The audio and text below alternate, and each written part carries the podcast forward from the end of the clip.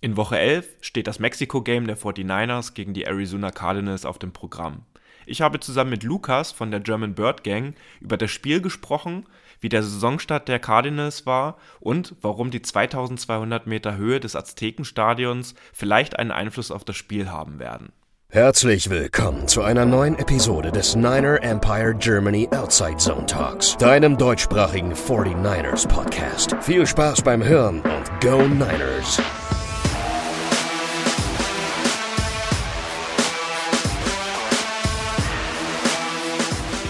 Week 11, Monday Night Football um 2.15 Uhr in der Nacht äh, von Montag auf Dienstag. Das äh, Mexiko-Game im Aztekenstadion steht an. Ähm, offiziell ist es 49ers at Cardinals. Und ähm, ich habe heute mir einen Gast eingeladen, weil wir in den letzten Previews immer von euch auch das Feedback bekommen haben, dass ihr es gerne hören wollen würdet, wenn jemand aus einem anderen Team oder ein deutschsprachiger Fan aus der Fanbase jemand am Start ist, der auch noch ein bisschen was äh, zu einem bisherigen Saisonverlauf des jeweiligen Teams sagen kann. Und deswegen freue ich mich ganz äh, doll, dich zu begrüßen, Lukas von der German Bird Gang. Und ich würde dir direkt mal das Wort äh, erteilen, dass du einmal kurz was zu dir und zu eurem Fanclub der German Bird Gang sagen kannst. Ja, einen wunderschönen guten Abend zusammen oder wann auch immer ihr diesen Podcast hört. David, erstmal vielen Dank für deine Einladung, der ich sehr gerne gefolgt bin. Normalerweise wäre Joshua heute bei euch gewesen, der ist aber leider krankheitlich oder krank, ist verhindert. Und ich habe gesagt, ich übernehme das, weil wir finden das auch immer cool, wenn man so unter uns Podcastern in der NFL-Szene andere Teams besuchen kann. Und da sagen wir immer gerne zu. Deswegen erstmal vielen Dank, dass wir hier die Möglichkeit haben. Genau, ich bin Lukas, 25 Jahre alt, wohne in Bielefeld und bin ja Cardinals-Fan. Ich bin 2015 die Serie wurde 2015 gedreht, aber ich bin selber so 2016, 17 auf die Cardinals aufmerksam geworden, als ich dann All or Nothing die Amazon Prime-Serie gesehen habe. Ja, und seitdem wurde das immer mehr mit dem Verfolgen des Teams etc. pp. Und dann wurde unsere German Bird Gang letztes Jahr auch zu einem Verein und wir haben da so 200 aktive Mitglieder, meine ich. Und ich bin eine von drei Stimmen hinter dem Podcast der Birdwatch. Da publishen wir jeden Montag und Donnerstag eigentlich Episoden. Wir machen die Review des Spiels am Montag und die Preview auf das Spiel am Donnerstag immer. Und ich bin auch derjenige, der da schneidet etc. pp. Und genau, wir machen das zu dritt und haben da auch häufiger mal die Community mit drin. Das ist schon ganz cool. Und jetzt bin ich sehr gespannt, was wir beide heute zu dem Mexiko-Spiel zu sagen haben.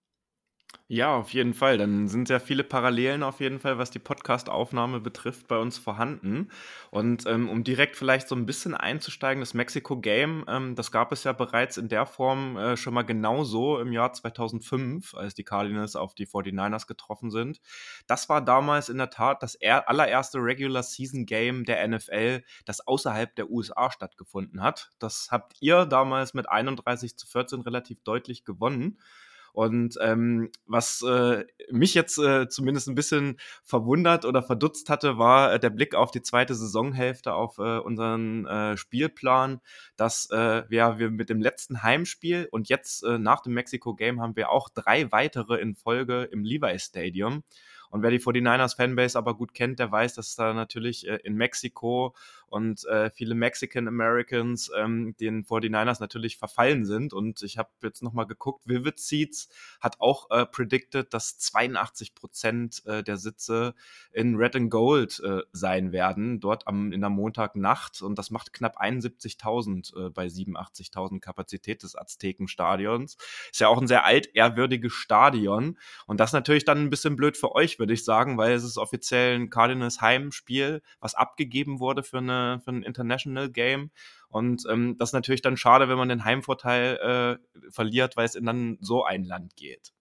Es ist sehr schön, dass du die Parallele schlägst zu 2005, denn 2005, ich weiß nicht, ob du das Bild im Kopf hast, wo der Cardinals-Spieler und die komplette Cardinals-Mannschaft mit dem Mexiko, mit der Mexiko-Flagge aufs Spielfeld gelaufen sind.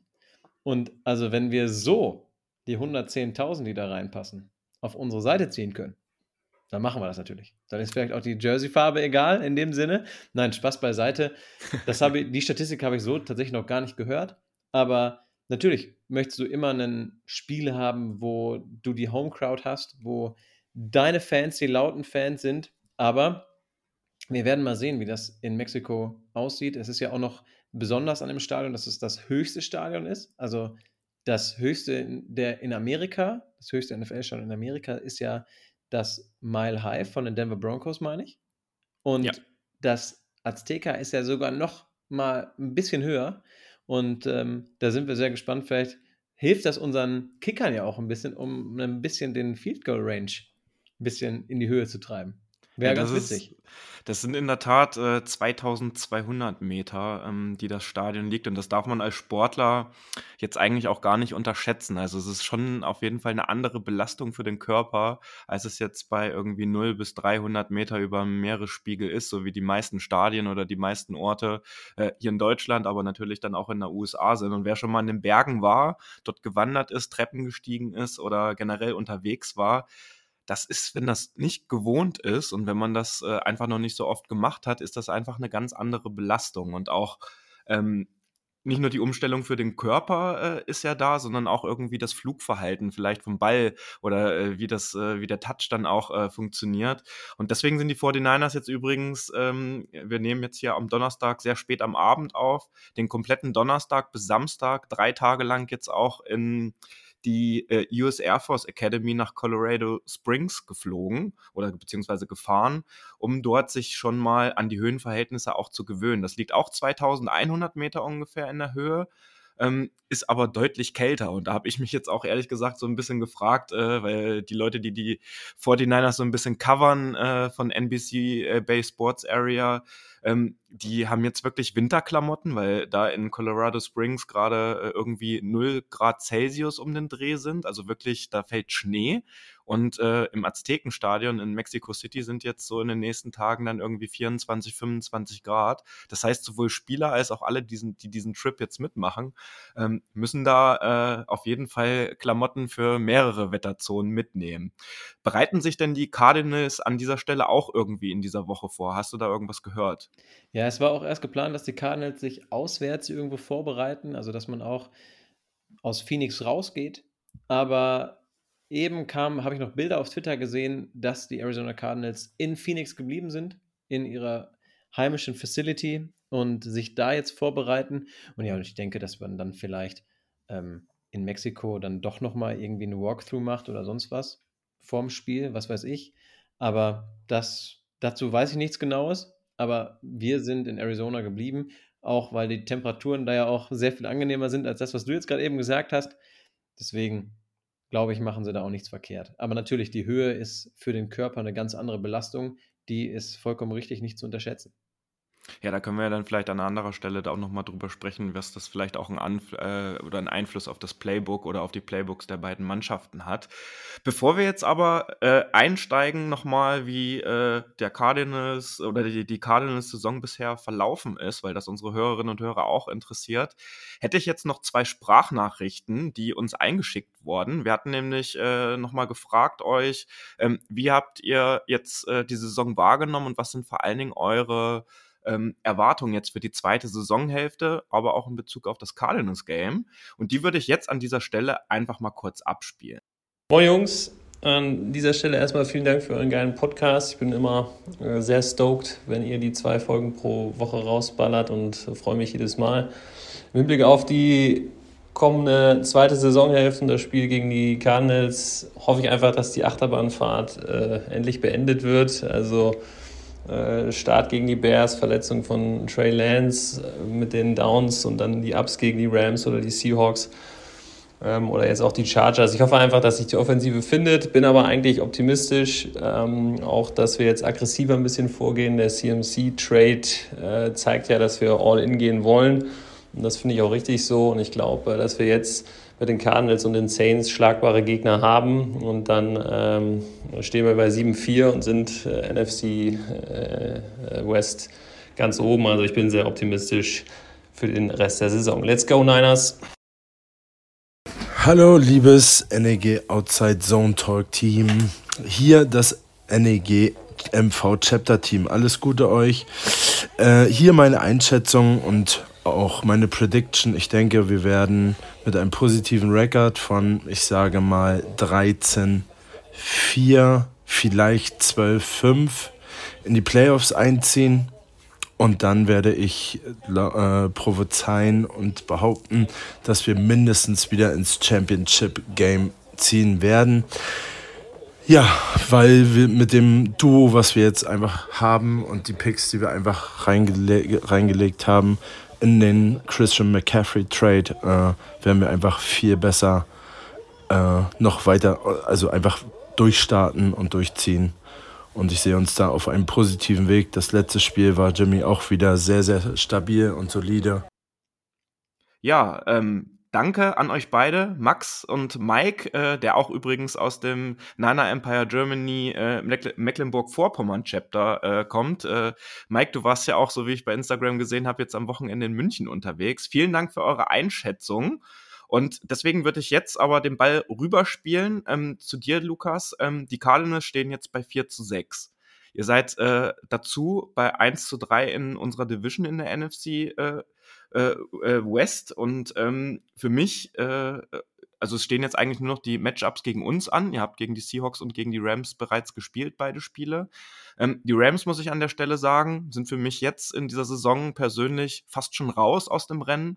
Äh, ihr habt es mitbekommen jetzt auch unter der Woche. Cooper Cup ist jetzt äh, auf die Injured Reserve List gesetzt worden. Das heißt, er fällt mindestens vier Wochen aus. Bei seiner Verletzung, die er hat, sind es eher so sechs, sieben Wochen. Ich glaube nicht persönlich, dass sie sich über, äh, davon erholen werden, aber die Rams sollen heute auch hier nicht das Thema sein. Wie war denn aus deiner Sicht jetzt ähm, der Saisonstart äh, oder beziehungsweise die erste Saisonhälfte, muss man an der Stelle ja sagen? Und inwieweit zufrieden kann man das überhaupt sagen? Bist du mit, der, mit dem bisherigen Saisonverlauf? Ja, das ist eine sehr gute Frage. Zufriedenheit, da kommen wir gleich mal drauf zu sprechen. Also, wie du schon gesagt hast, wir stehen 4 und 6. Und jeder, der die Cardinals vielleicht auch nur mit äh, einem Auge verfolgt hat, der hat eigentlich mitbekommen, dieses Team ist letztes Jahr bombastisch gestartet. Es war das letzte undefeated Team und dann zum Ende der Saison sind wir eingebrochen, haben uns dann mit Ach und Krach in die Playoffs geschleppt und sind da ja untergegangen in Los Angeles. Und eigentlich war der Tenor in der Offseason ganz klar, sowas wollen wir nicht nochmal. Wir wollen genauso wie dieses Jahr hot starten und wollen richtig, ja, ich sag mal, Knallgas geben, wie man ja so schön umgangssprachlich sagt.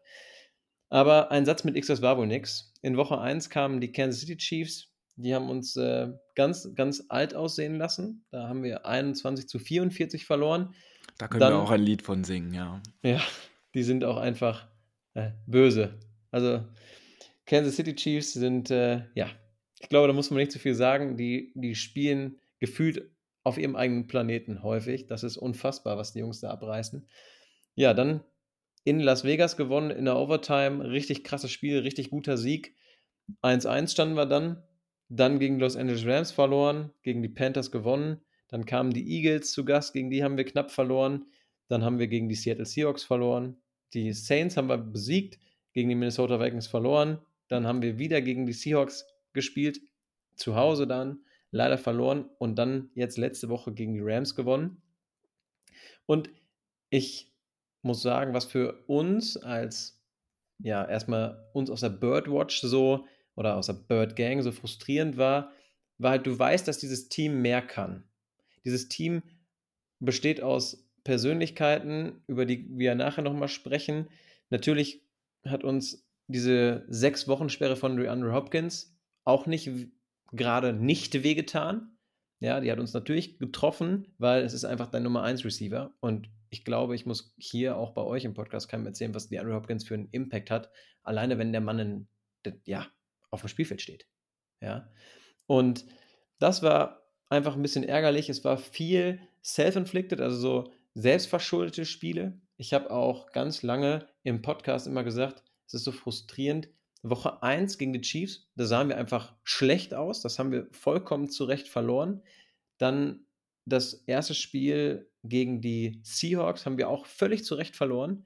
Und dann in Seattle, ja, finde ich auch, kann man gut sagen, haben wir auch zu Recht verloren, aber das sind dann drei Spiele. Und wir haben halt doppelt so viele Spiele verloren. Wir haben viel zu wenig Spiele gewonnen und am Ende war es dann so, ja, weil deine Offense nicht geklickt hat. Unser Problem dieses Jahr ist bisher immer die Offense gewesen. Wir hoffen jetzt natürlich, dass es gegen euch anders wird. Ihr werdet bestimmt das Gegenteil behaupten, was voll, völlig natürlich in der Natur der Sache liegt. Aber ja, es ist so ein bisschen, Kyler Murray sah nicht so aus wie der Kyler Murray, den wir kannten. Dann, wie gesagt, D-Hop gesperrt, dann hat sich James Conner verletzt, war drei Wochen raus. Und unsere O-Line ist, ja, ich glaube, da muss ich nicht viel zu sagen. Das ist äh, sehr, sehr, sehr ärgerlich gewesen, was da passiert ist. Letzte Woche haben wir unsere Podcast-Folge, Preview-Folge auf das Spiel gegen die Rams Personalfluktuation genannt, einfach wegen der Situation in der O-Line. Wir hatten ein Starterspiel und das war Calvin Beecham. Ansonsten waren alle Starter raus, verletzt oder auf IR. Und eine O-Line ist ja auch, also ohne O-Line läuft nichts, geht nichts. Und deswegen sind wir sehr froh, dass wir gegen die Rams zu Hause gewonnen haben. Du hast gerade gesagt, du schreibst die Rams ab. Mich würde es auch wundern, wenn sie Cooper Cup nochmal aufs Spielfeld bringen dieses Jahr, alleine weil das ja auch einen Impact auf die nächste Saison haben kann und der ist einfach viel zu wichtig für sie. Ich bin allerdings sehr gespannt, was sie noch reißen werden in dieser Saison, jetzt ohne Cup. Er ist ganz klar deren X-Faktor, aber man wird sehen. Und ich hoffe, dass sich unsere Offense auch fängt, dass wir gutes, ein sehr gutes Spiel sehen, ein möglichst mit vielen Punkten ein Spiel und natürlich, das wird euch jetzt nicht gefallen, aber natürlich möchte ich meine Cardinals siegen sehen. Wäre auch sehr, sehr wichtig für uns, weil wir dann dem positiven Rekord immer mit jedem Sieg ein Stück näher kommen, aber das werden wir dann sehen. Aber ja, unsere Offense muss klicken, unsere Offense muss funktionieren und da ist eure D-Line ja mit euren Edge-Rushern und so schon ein bisschen gruselig, muss ich sagen. Ja, wo du das gerade ansprichst, ähm, das äh, wird definitiv ein Key-Matchup äh, sicherlich sein, ähm, gerade in Bezug auf eure Offense. Da kann ich dich zumindest äh, in deine Richtung bei einer Sache beruhigen. Immer noch schade für uns. Javon Kinlaw ähm, wird die Reise oder hat die Reise jetzt auch nach Colorado gar nicht mit angetreten und wird auch nicht mit nach Mexiko reisen. Der äh, ist ja auch so ein bisschen wöchentliche Entscheidung, ob er zurückkommt. Dafür besteht aber immerhin bei Eric Armstead immer noch die gute Chance, dass er auch am Wochenende, oder nicht am Wochenende, sondern in der Nacht von Montag auf Dienstag dann spielen wird. Das würde unserer D-Line natürlich nochmal einen extra Push geben, wenn er auch wieder mit äh, äh, dabei ist. Aber da müssen wir ganz ehrlich sagen, so was Nick Bosa da vor allem äh, gemacht hat und was auch mit äh, Jackson, unserem Rookie, äh, da diese Saison äh, auf Edge Outside auch funktioniert. Ähm, also das, da kann ich deine Ängste dann schon nachvollziehen. Und ähm, da würde mich jetzt auch nochmal interessieren oder unsere Hörerinnen und Hörer, Kyler Murray steht ja auch noch nicht zu 100% fest, dass der überhaupt am Montag dann spielen wird. Das sind ja irgendwie noch Day-to-Day-Decisions. War jetzt mein letzter Stand. Hat ja auch äh, den gute alte Hamstring-Injury mit dabei. Ähm, und ich habe gerade im Depth-Chart aber auch noch gesehen, dass äh, auch bei Colt McCoy äh, noch ein Q steht mit Questionable. Kannst du dazu vielleicht zu eurer QB-Situation noch was sagen oder was dein, da deine Einschätzung sein wird, was am Montag da passieren wird? Ja, gerne. Gar kein Thema. Also, Kyler hat nach wie vor seine Hamstring-Injury, warum er ja auch gegen die Los Angeles Rams am letzten Sonntag nicht gespielt hat. Da hat ja Colt McCoy gestartet. Der hat sich dann ja auch eine Verletzung im Spiel zugezogen, wodurch kurzzeitig unser Quarterback 3, Trace McSorley, drauf musste.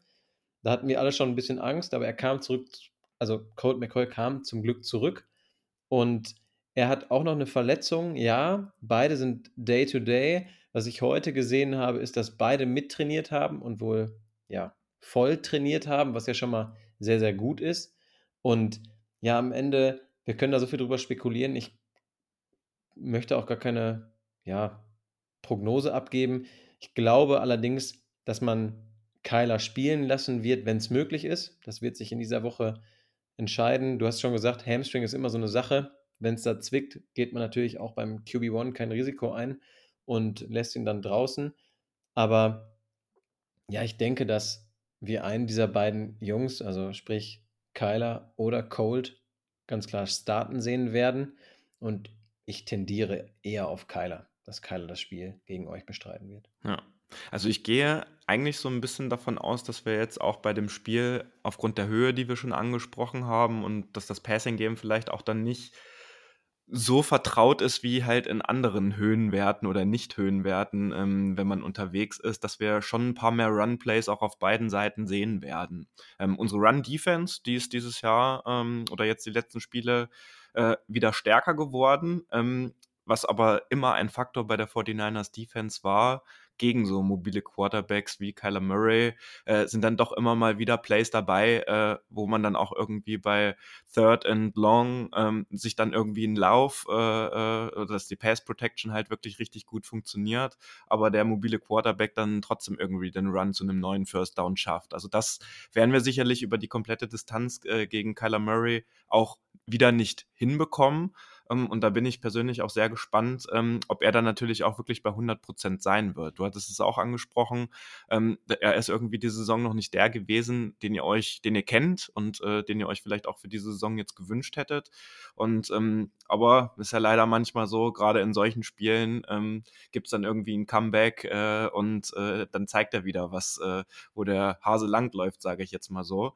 Und was bei euch natürlich jetzt auch nochmal in den letzten Tagen ein großes Thema war, ist, ähm, ich mag ihn persönlich sehr, auch damals schon bei den Eagles, ähm, dass euer Tight End Zach Ertz ähm, jetzt eine Season-Ending-Injury bekommen hat und jetzt definitiv natürlich den Rest der Saison nicht zur Verfügung stehen wird. Ähm, was für eine Rolle hat der denn in den letzten Spielen und Monaten bei euch gespielt und wie herb ist dieser Verlust für die Offense ähm, der Cardinals? Ja, Zach Ertz ist einfach eine ganz wichtige Person.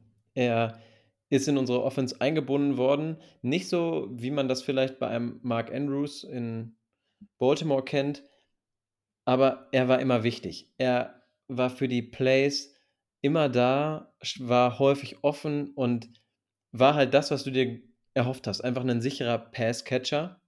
Und der fällt jetzt aus mit einer Season-Ending-Injury.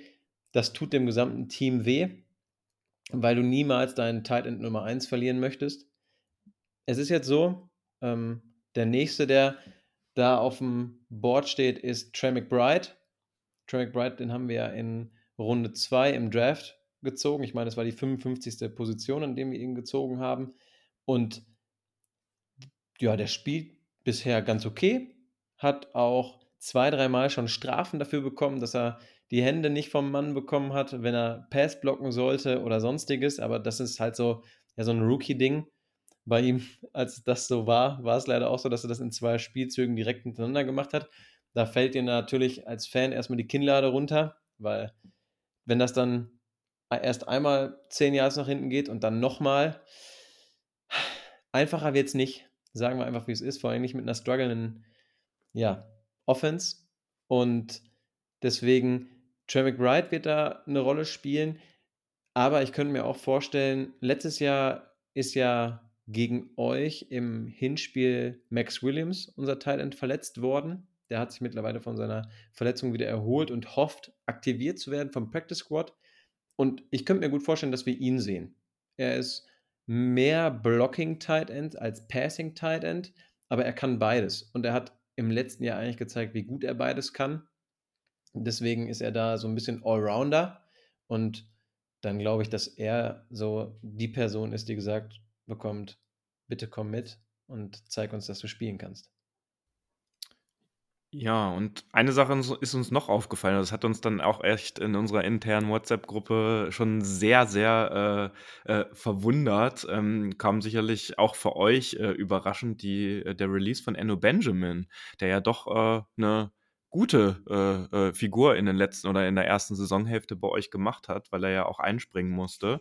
Ähm, ist da irgendwas vorgefallen äh, im, im Team? Ist da jetzt irgendwas in den letzten Tagen noch rausgekommen? Weil äh, so ein Quar äh, Quarterback, sage ich schon, so ein Running Back äh, jetzt einfach zu releasen, ähm, das, das passiert ja auch nicht alle Tage, dass das dann einfach so wortlos passiert, also ohne Grund sozusagen.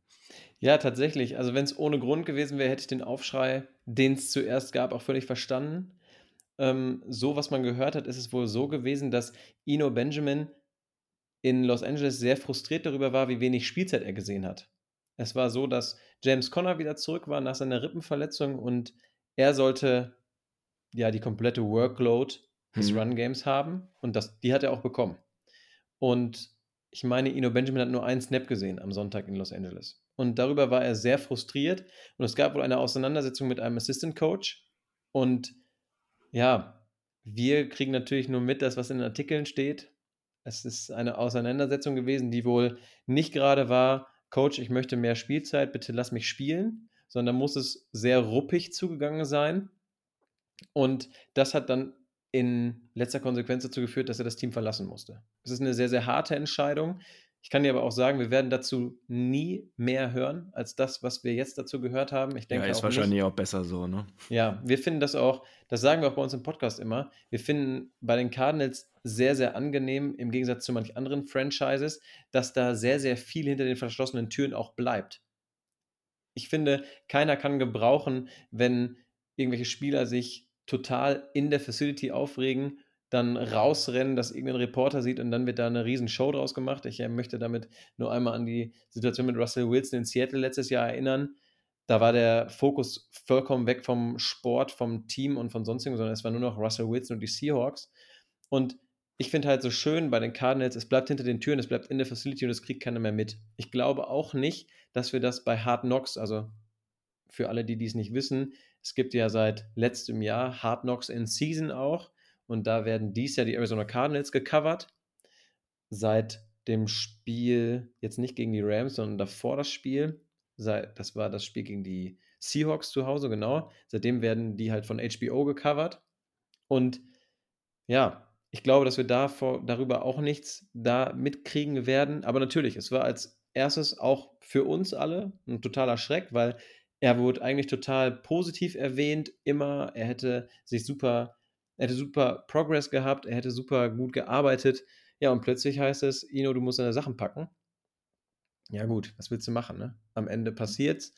Und wenn das wirklich so ist, dass er sich da total im Ton und in den Wortwahl, in der Wortwahl vergriffen hat, dann finde ich, ist das in letzter Instanz völlig konsequent gehandelt. Aber gut, so möchtest du natürlich keinen Spieler ausscheiden sehen. Ja, auf jeden Fall. Und ähm, all das, was du beschrieben hast, äh, was bei den Cardinals da irgendwie jetzt auch zur, äh, zum guten Ton gehört, ähm, das ist ja in San Francisco auch überhaupt nicht fremd. Also da wird ja auch ähnlich agiert und es wird ja in der Tat, äh, sei es im Draft oder natürlich auch, auch in der Free Agency, auch darauf geachtet, dass die Spielertypen zu den 49ers passen und dass es halt nicht äh, so eine Locker-Room-Dudes gibt, die das, äh, äh, die das Ganze dann auch mal auf den Kopf stellen können, so eine Mentality und so eine Stimmung im Locker-Room. Da wurde schon, äh, ich sehe jetzt zumindest in der Shanahan- und Lynch-Ära wirklich sehr drauf geachtet.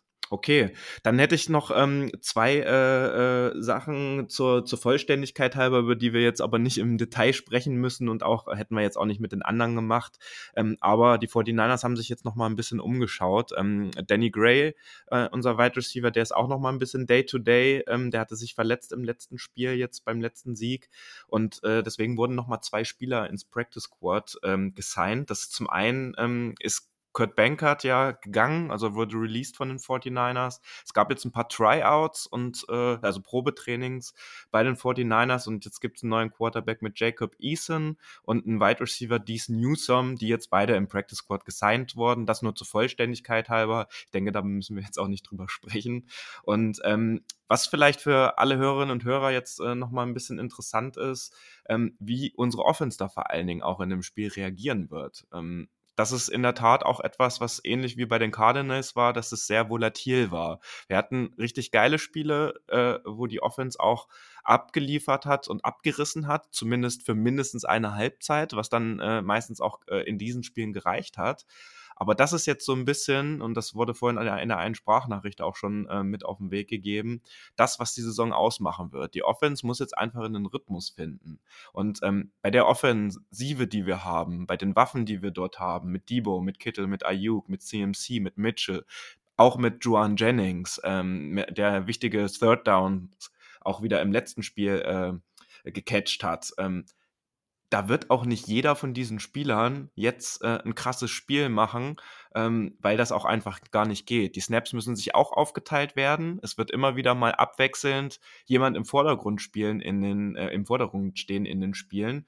Und ähm, Jimmy Garoppolo, muss man an der Stelle auch sagen, hat die letzten Spiele auch gut performt. Der war nicht nur der Game Manager, sondern auch der Typ, der im Locker Room und das Team zusammengeholt hat, gerade die Offense, die dann auch eine Reaktion gezeigt haben. Und da muss ich jetzt an der Stelle sagen, lieber Lukas, ähm, da sind die 49ers jetzt auf jeden Fall gefordert, auch mal eine kleine Serie wieder zu starten, damit es mit dem äh, Ziel Playoffs und äh, jetzt vor allen Dingen realistischen Division-Sieg auch wirklich was wird. Weil eins steht auch fest, die Seahawks haben jetzt eine Bye-Week, wenn wir das Spiel gegen euch gewinnen Montagnacht, dann sind wir mit denen gleichgezogen und aufgrund äh, des 4-0s, was wir dann hätten, wenn wir gegen euch gewinnen, wären wir natürlich auch äh, an erster Stelle in der NFC West und hätten eine sehr komfortable Ausgangssituation äh, für den Rest der Saison, was die inner innerhalb der Division betrifft. Ähm, wie siehst du das denn? Wie viel Angst macht dir die Offensive der 49ers und wie äh, schätzt du ein, wie die äh, eure Defense da dagegen halten wird? Ja, das Schöne ist, ich habe da einen kleinen Vorsprung, weil ich das eben mit meiner drei Köpfe, wir sind ja drei Köpfe, habe ich ja schon gesagt, mit Dennis und Joshua bei uns im Podcast schon besprochen habe. Ja, also, ach, sehr gut. Dann kannst ja. du das ja nochmal äh, zusammenfassend quasi äh, in Kurzform hier niederlegen. Wir sind ja ein paar mehr, wir wechseln uns ja immer mal wieder ab. Also wir sind so acht, neun Leute, wovon vier, fünf regelmäßig äh, aufnehmen und dann aber auch immer wieder in, in, in, kleineren Teams und auch in völlig unterschiedlichen Teams, damit wir das einfach auch gewährleisten können mit dem Montag und Donnerstag äh, aufgrund unserer privaten Situation. Für dich vielleicht. Ja, klar. Ist auch äh, nicht ohne, muss, ich, muss man ja auch mal ganz klar sagen. Es ist cool, dass ihr das auf so viele Schultern aufteilt. Ja, also eure Offense mit Christian McCaffrey, natürlich ist die total gefährlich geworden. Total. Sie war schon vor Christian McCaffrey gefährlich, aber mit ihm ist sie natürlich noch gefährlicher geworden.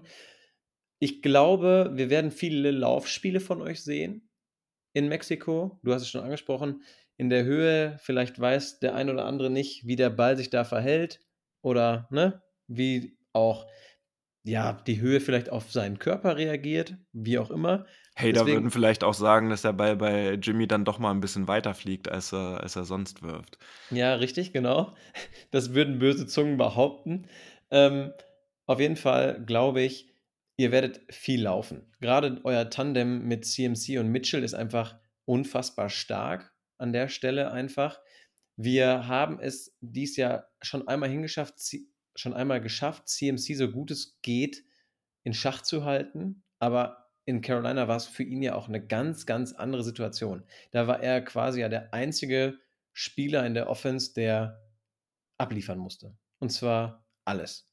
Bei euch ist es jetzt was anderes. Ihr könnt ihn mehr so benutzen, wie ihr ihn benutzen wollt. Ja, also ihr könnt ihn einsetzen als ja, Passempfänger, ihr könnt ihn einsetzen als Läufer und ich glaube, das habe ich richtig gesehen. Elijah Mitchell ist ja schon mehr euer, ja, quasi nur Laufback, oder nicht?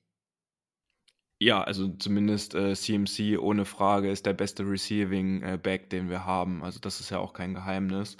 Und ähm, das finde ich in der Tat auch wirklich schön jetzt, ähm, weil das, was du angesprochen hast bei den Panthers, war es halt so, dass All Eyes on CMC war und es irgendwie ein bisschen ausrechenbar war. Er hat den Ball halt äh, geworfen bekommen, er ist selbst gelaufen. Jetzt müssen die Augen auch halt auch auf Debo, auf Kittel, auf Ayuk, auf Mitchell und wer sonst noch auf dem Feld ist stehen. Das heißt, äh, die Defense ist da auf jeden Fall immer gefordert gefordert, egal wer jetzt gegen die 49er spielt. Wenn die äh, Augen auf CMC gerichtet sind, dann steht einer von den anderen vielleicht ein bisschen freier. Und ähm, äh, dir wird das ja sicherlich bewusst sein, jetzt mit äh, CMC haben wir jetzt noch einen vierten, der wirklich in Yards after Catch super stark ist, obwohl wir mit äh, Joan Jennings eigentlich auch noch einen fünften haben. Das ist ja nun mal auch einfach äh, die Philosophie der 49ers über Yards after Catch und kurze und schnelle Releases ähm, einfach äh, den, auch äh, die Yards zu generieren.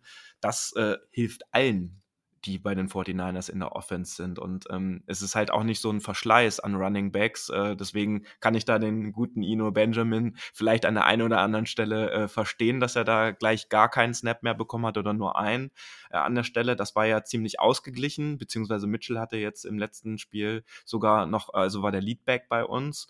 Ähm, äh, CMC hat aber mehr Snaps gespielt, weil er dann doch auch als Blocker mal eingesetzt wurde, was das Ganze ja auch so ein bisschen unberechenbar macht. Aber auch hier, das muss ich erst noch richtig krass einspielen und die Offense muss jetzt einfach auch zeigen, dass sie das, was sie an Lorbeeren jetzt im Vorfeld bekommen hat und das, was da einfach faktisch auf dem Platz steht, muss jetzt auch noch mal ein bisschen mehr umgesetzt werden, auch was die Punkte bei den 49ers betrifft. Ja, absolut. Du, du sagst es vollkommen bei uns ist auch noch die Situation, Byron Murphy, unser Starting Cornerback, hat letzte Woche gegen die Rams nicht gespielt, der war inactive. Und jetzt ist es so, wir hoffen natürlich, dass er zurückkommt. Du hast es schon gesagt, mit Debo, alleine Debo, wenn du Debo schon alleine siehst, der Mann kann ja auch gefühlt alles spielen, ja? Und das ist, der ist schon alleine gefährlich genug, dann habt ihr auch noch George Kittle da rumlaufen, ganz rein zufällig natürlich. Und alleine mit diesen zwei Leuten, die zu covern, das ist ja schon auch schwierig genug. George Kittle, da gibt es ja so eine ganz besondere Freundschaft, glaube ich, zwischen Buddha und ihm, ne? Buddha Baker und George Kittle sind ja, glaube ich, ganz, ganz gute Freunde. Die haben ja. Das wird ja, wieder super, ja. Ja, die, da freue ich mich auch auf das Matchup. Ich glaube, wir wollen halt auch einfach unsere besten Cornerbacks gegen eure Offense darbringen oder ja aufs Feld stellen, weil ihr einen halt nicht nur durch den Lauf, sondern ihr könnt einen auch, wenn Jimmy G einen guten Tag hat, sorry, das muss ich einfach so sagen, aber dann könnt ihr einen mit allem quasi schlagen. Wenn es bei euch läuft, läuft. Und damit ist jetzt nicht nur das Laufspiel, sondern auch das Passspiel gemeint. Und deswegen, ich bin sehr gespannt, was eure Offense dann nachher für ein Scheme laufen wird, wie oft wir Spielzüge oder Passing Plays sehen werden und ja, inwieweit ihr dann gegen unsere Defense euch etablieren wollt auf dem Spielfeld. Ja, und Jimmy, muss man an der Stelle halt auch sagen, in den letzten Spielen hatte der schon einen ganz schön guten Touch, äh, was seine Würfe betrifft. Also das hat auch viele von uns überrascht. Das ist natürlich super schön, dass das so ist.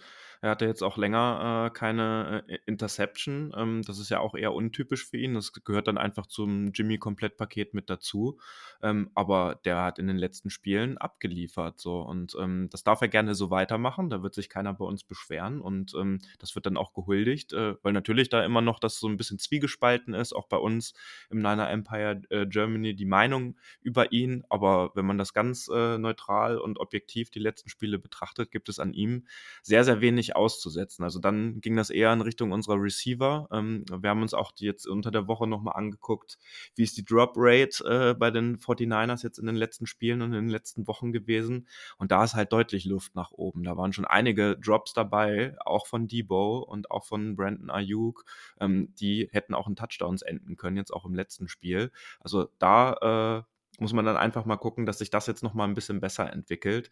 Und ähm, das macht mir aber bei dem Spiel jetzt vielleicht dann auch noch mal ein bisschen mehr Sorgen, äh, wenn wir über die Höhe sprechen und über die vielleicht dann doch äh, nicht ganz so gut einschätzbare oder über den Touch des Balles dann an dieser Stelle. Ja.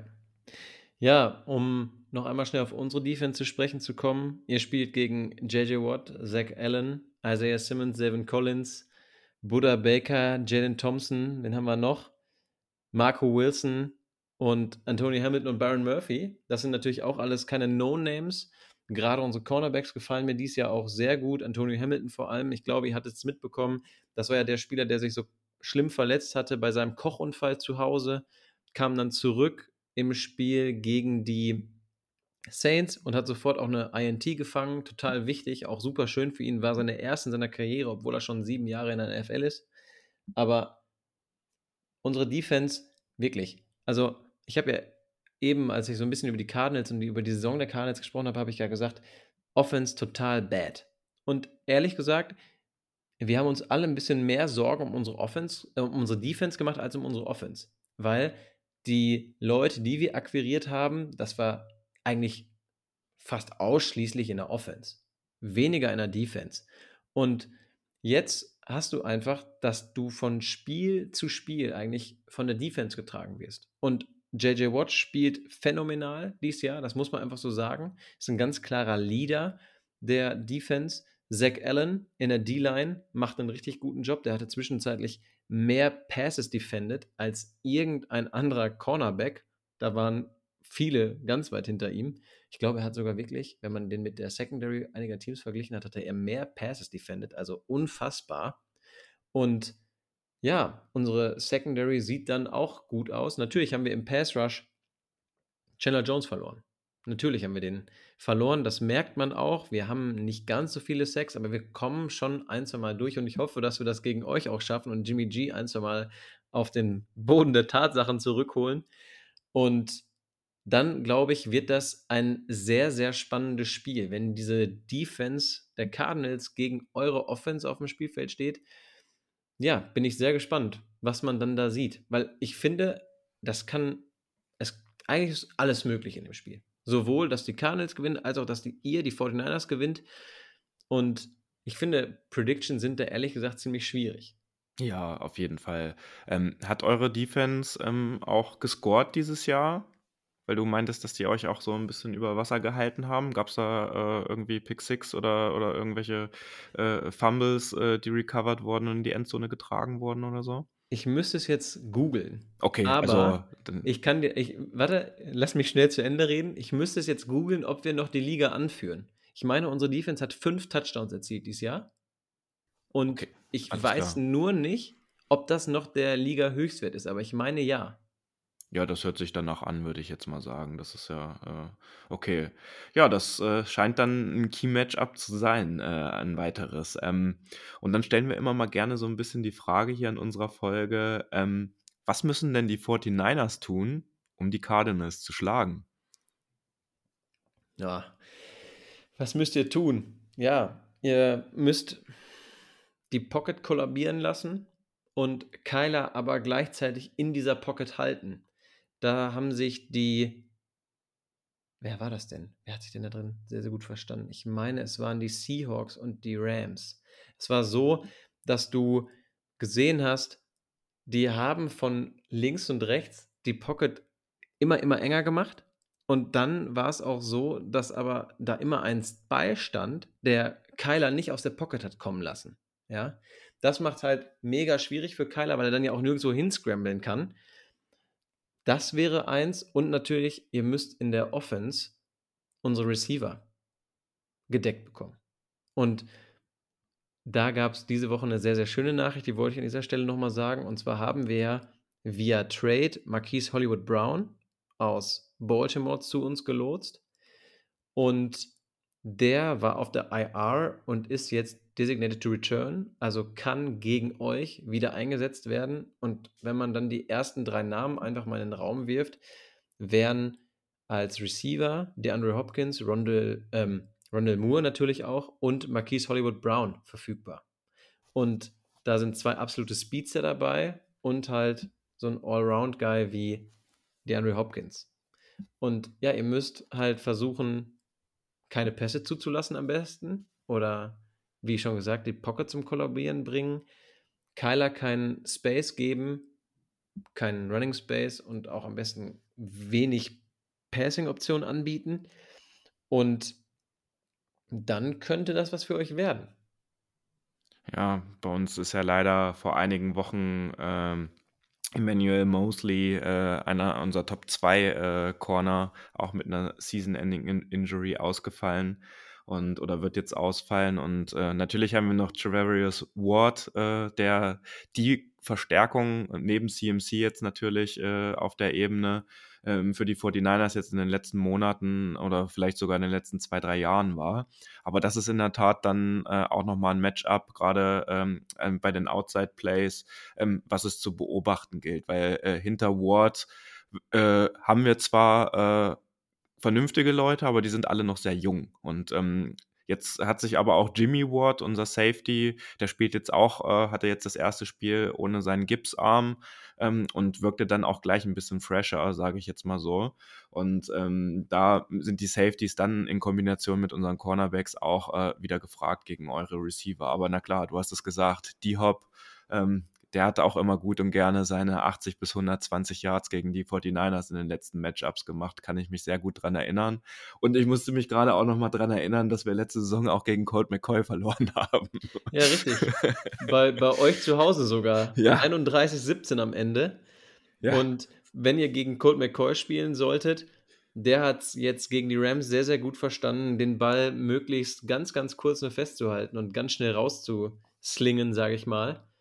Ähm, dann wird es für euch auch noch schwieriger. Das haben wir von Kyler dieses Jahr ein bisschen vermissen müssen, leider. Aber wir hoffen es, vielleicht war das so ein bisschen ein Denkanstoß in seine Richtung, dass er den Ball schneller wirft. Weil das würde natürlich auch für euren Pass Rush es schwieriger machen. Ja, Aber ich würde sagen, da steht uns ein schönes Spiel bevor. Äh, ihr seid ja genauso leidgeprägt äh, wie wir, was die Uhrzeiten der Spiele äh, betrifft als West Coast Team. Ähm, jetzt hatten wir natürlich äh, Sunday Night Football und Monday Night Football in Folge. Das heißt, äh, das nächste Spiel, was um 2.15 Uhr in der Nacht äh, auch zu sehen sein wird. Da die persönliche Frage an dich, wie handhabst du das dann meistens? Also ich persönlich werde dann in, weil ich auch eine kleine Tochter hier bei mir zu Hause habe, dann mich einfach äh, um 20 Uhr mit ihr hinlegen, weil man ja dann auch nicht Red Zone oder irgendwas anderes auf dem Montag verpasst und äh, mir dann den Wecker auf 2.10 Uhr oder 2.05 Uhr stehen, damit ich dann schon mal 5, 6 Stunden vorher geschlafen habe. Ja, so ähnlich mache ich das auch. Ich gehe eigentlich wie sonst auch so gegen ja, zwischen 10 und 11 schlafen und äh, stehe dann auf. Ich habe sogar in den letzten zwei oder drei Saisons kein einziges Spiel verpasst. Also egal, wann wir gespielt haben. Und ja, natürlich spielst du häufig mit dem Gedanken auszumachen, aber das habe ich auch noch nie gemacht. Ich habe die Spiele auch immer bis zum bitteren Ende geguckt. Also richtig Hardcore-Fan.